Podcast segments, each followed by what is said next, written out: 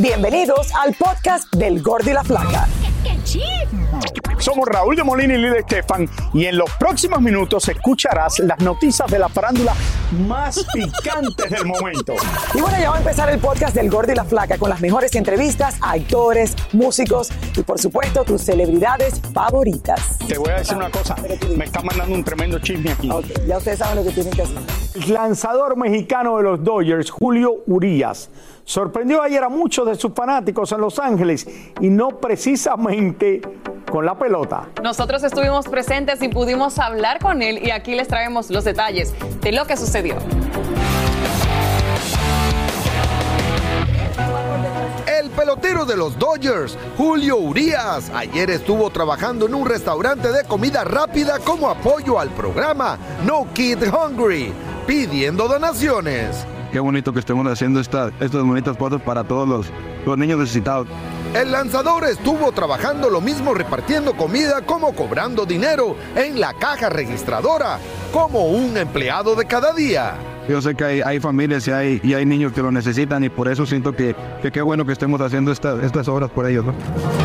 Son obras benéficas que realiza la organización de los Dodgers con el objetivo de que todos los niños solo se concentren en aprender, en jugar y en crecer y no se preocupen de dónde llegará la próxima comida.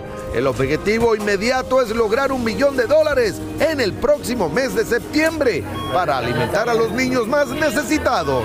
Cualquier cantidad obviamente es buena, obviamente como se dice, ¿no? de poquito en poquito siento que, que la contribución al final es grande y siento que cualquier, cualquier donación de la gente que venga de corazón siento que siempre, siempre va a ser muy bonita. Con este lindo evento se demuestra una vez más que Los Ángeles son de los Dodgers y los Dodgers son de Los Ángeles. Le quería decir también que no, no se le olvide donar un dólar para... hasta lo que sobra los toros. Oh, muchísimas gracias. Qué bueno, eso se Y aplaude. es uno, que es uno de los grandes lanzadores que hay, no solo él, sino muchos que han salido de México, especialmente el norte de México, donde juega el béisbol, y que la mayoría han jugado para el equipo de los Dodgers, grandes, grandes, de los más grandes del béisbol en los Estados Unidos. Qué bueno, que saque su tiempo para apoyar una fundación así. Qué bueno. Ahora, señores, Cristian Nodal y Kazu viven en plenitud. ¿Con quién, los- quién? Kazu. Hija, pero es Kazu. Kazu. Eh, viven en plenitud uno de los romances más comentados del mundo del espectáculo, como ustedes saben, y así lo presumen para la revista Vogue Hombre. La pareja habla de la gran conexión que han logrado a través de la música y sus expectativas en su próxima faceta como padres. De verdad que está muy linda la portada. Ah, mira qué bien. Se nota el amor que hay entre ellos, la complicidad. Qué chulo. Y los dos están llenos de tatuajes. Sí, Ah, los dos tienen muchos tatuajes. Entre ellos dos tienen que tener bastante, como que unos 100 tatuajes. Mira qué lindas las fotos. Muy lindo. Eh, Julio Preciado se considera una leyenda viva de la música regional mexicana, como ustedes saben, el recodo, después como solista, y uno de los más importantes y pioneros de este género, de verdad, porque es uno de los verdaderamente que salió de, siempre lo he dicho, del recodo y se convirtió también en un éxito tremendo como solista. Y por eso siempre está abierto a hacer colaboraciones con las nuevas generaciones, pero todo tiene su límite. Vean esto.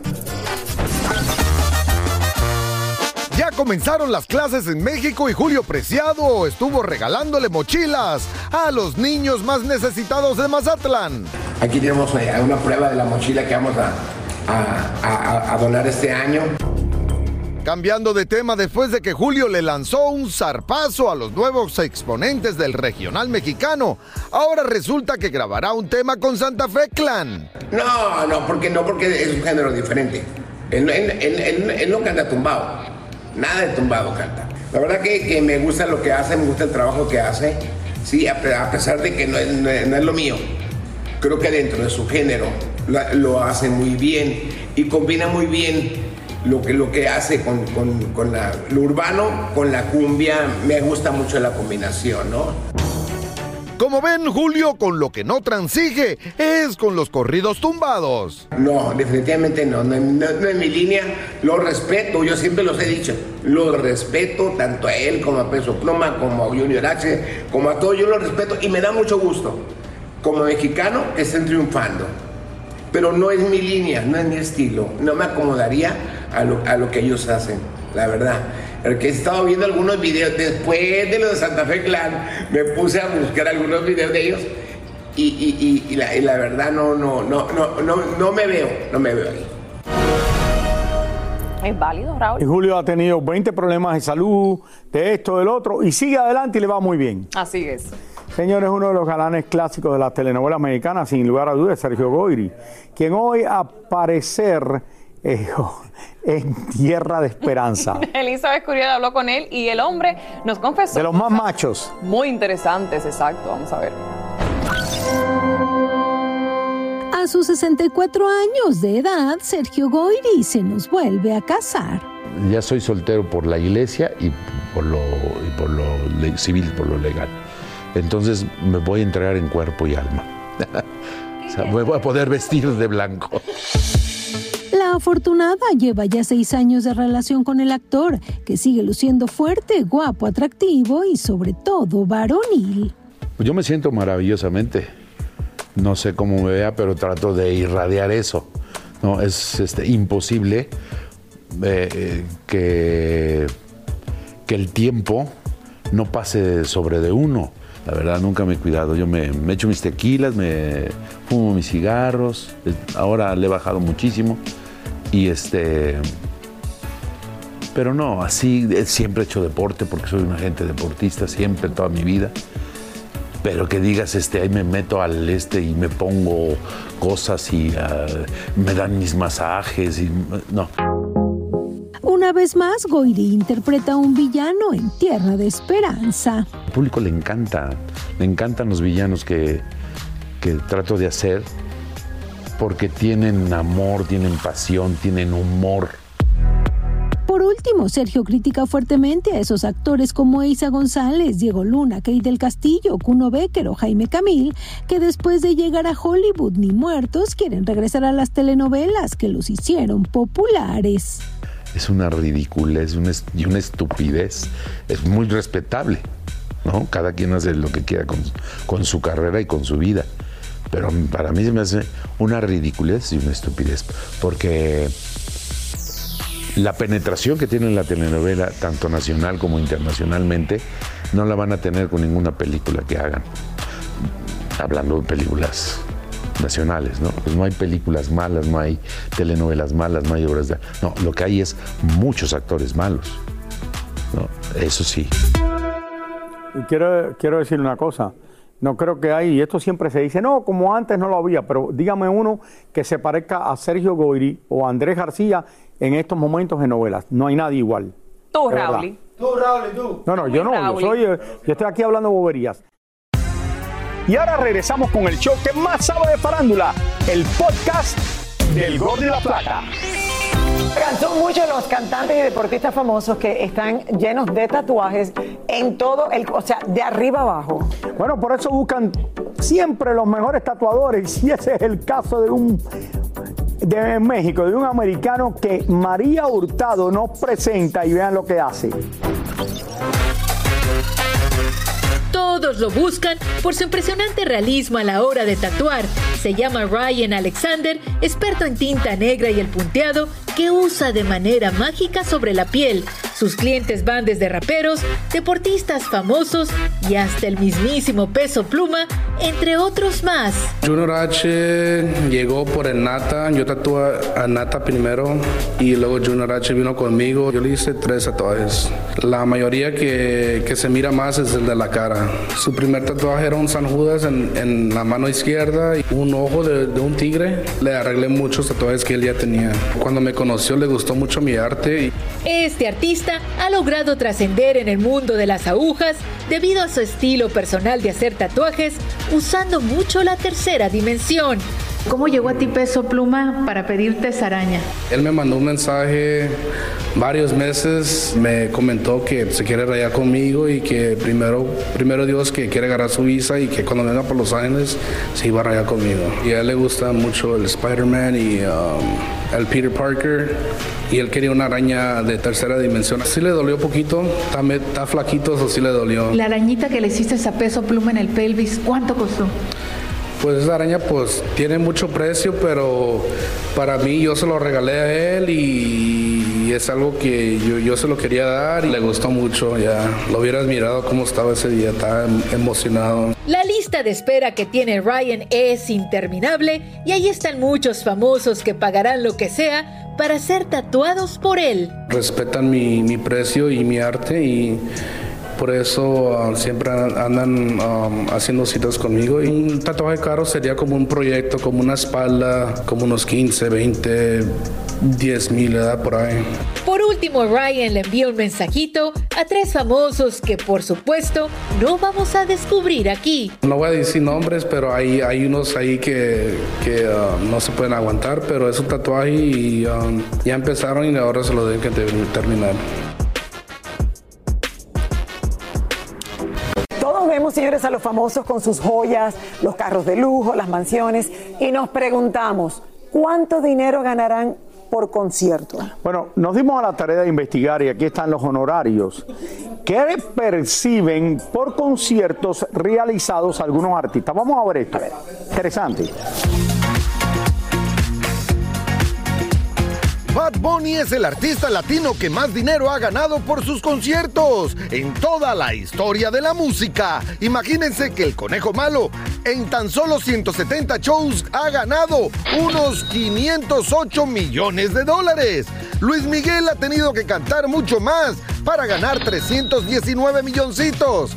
Mark Anthony sigue en la lista y en 424 shows se echó al bolsillo 315 millones. 224 millones se ha ganado Daddy Yankee en tan solo 138 espectáculos. Después le sigue entre los hombres Enrique Iglesias con 176 millones. Alejandro Fernández con 161 y Juan Gabriel con 157 milloncitos ganados en 300 shows que realizó en toda su vida. Entre las féminas de nuestro patio, la que más ha ganado es Jennifer López con 191 millones. Le sigue Shakira con 108. Y ahora se acaba de incorporar a la lista la también colombiana Carol G, que ha ganado unos 94 millones en 66 shows que ha realizado en su corta carrera. Hay que destacar que en toda la lista Luis Miguel es quien tiene la mayor cantidad de asistentes a sus conciertos, con 4.3 millones de personas de todo el mundo que han ido a verlo cantar.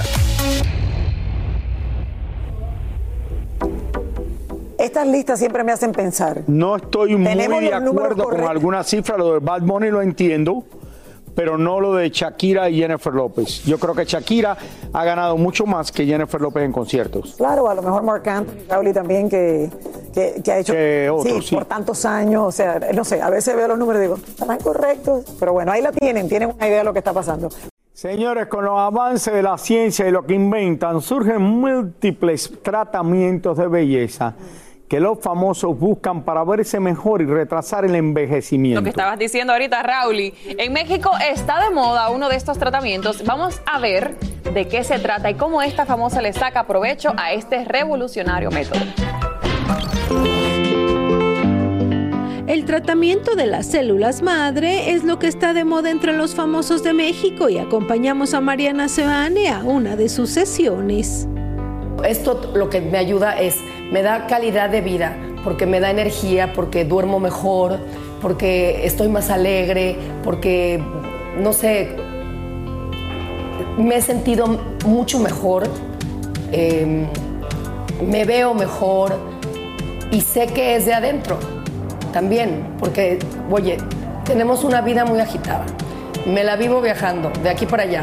Que si la novela, que si los shows, los aviones, el poco descansar, nosotros los artistas no tenemos una vida normal. Médicamente este tratamiento se llama biohacking y una de sus especialistas nos habló. Que el biohacking es sacar el máximo potencial de tu cuerpo interno, externo, emocional, eh, físico y en belleza. Otro de los tratamientos es el Morpheus y está de más decir que las Kardashian fueron unas de las primeras que lo popularizaron. Esta es la tercera vez que me, voy a poner a células madre pero también este, me hizo un tratamiento hace dos semanas más o menos, que me lo hizo Marimar, el Morpheus famoso, que yo ya veo en mi cara lo que ha hecho, porque a mí no me gustan los tratamientos de inyectar la cara, porque nos cambian. La primera vez que me hago un Morpheus y ya siento y hay gente que ya me ha visto y te veo como más finita de la ay. Son muchísimos los famosos que están haciéndose este tratamiento, como Maribel Guardia, Lorena Herrera, Juan Soler, Yolanda Andrade, Monserrat Oliver, Luis Roberto Guzmán, solo por mencionar algunos. Eso sí, es un tratamiento que no está al alcance de todas las personas, pues cada sesión de 45 minutos de células madre y shot vitamínico personalizado tiene un costo aproximado de 1.200 dólares y hay que tomar en cuenta que se requiere una vez por mes. La edad que uno tiene es la edad que tiene tu cuerpo adentro. Y yo me puedo ver más joven de la edad que tengo, tengo 47 años. Yo sé que me veo un poco más joven, pero lo que ellas están haciendo conmigo es tratar de retrasar el proceso del envejecimiento y que yo por dentro esté pues como si tuviera 30 años, aunque no los tengo. Tiene 47. Eh, Mariana parece que se ha hecho los labios también porque tiene los labios así un poquito hinchados. Un poquito de volumen tiene en los labios, es verdad. Ahora, yo no sé hacerte, mi esposa me dice, ¿por qué no te pones testosteronas? Y yo le digo, para... Testosteronas. Testosterones o algo. ¿no? ¿Cómo, ¿Cómo, se dice? ¿Cómo se dice? Testosteronas. Dime, Carlito. No, no, repítelo otra vez. Testorones. Es que está pensando en tostones. Mi esposa me dice, ¿por qué no te lo pones? Y yo le digo, ¿para qué, Mili? Y me dice, no, porque dicen que eso es bueno para, para los hombres, no sé. Bueno, hay un chip, Raúl, y que sí se lo están poniendo a los hombres para subirle el, el- el nivel de testosteronas que se va perdiendo, obviamente, con la edad. Y eso te da mucha energía. ¿Y dónde te metes el chip ese? Aquí en los glúteos. ¿En dónde? En los glúteos. Pero, Raúl, es como un grano de arroz. Y a los hombres se, se supone que le funciona muy ¿Y bien. te lo meten en la, en la piel? Hormonal. ¿Cómo? ¿Te lo meten en la piel? Claro, porque es de adentro hacia afuera. No de afuera hacia Te lo meten por dentro hacia afuera. Muchísimas gracias por escuchar el podcast del Gordo y la Flaca. Are you crazy? Con los chismes y noticias del espectáculo más importantes del día. Escucha el podcast del Gordo y la Flaca primero en Euforia App y luego en todas las plataformas de podcast. No se lo pierdan.